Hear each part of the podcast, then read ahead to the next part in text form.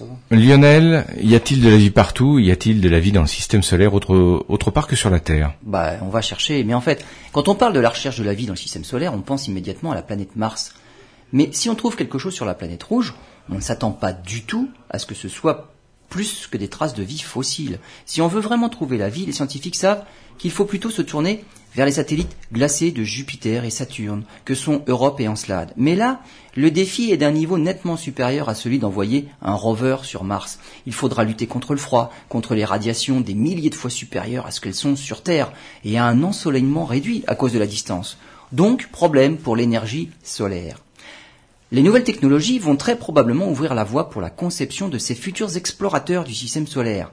Plus solides, surtout plus légers. Chaque kilogramme de gagné sur la structure du lander permet d'ajouter des instruments pour la science.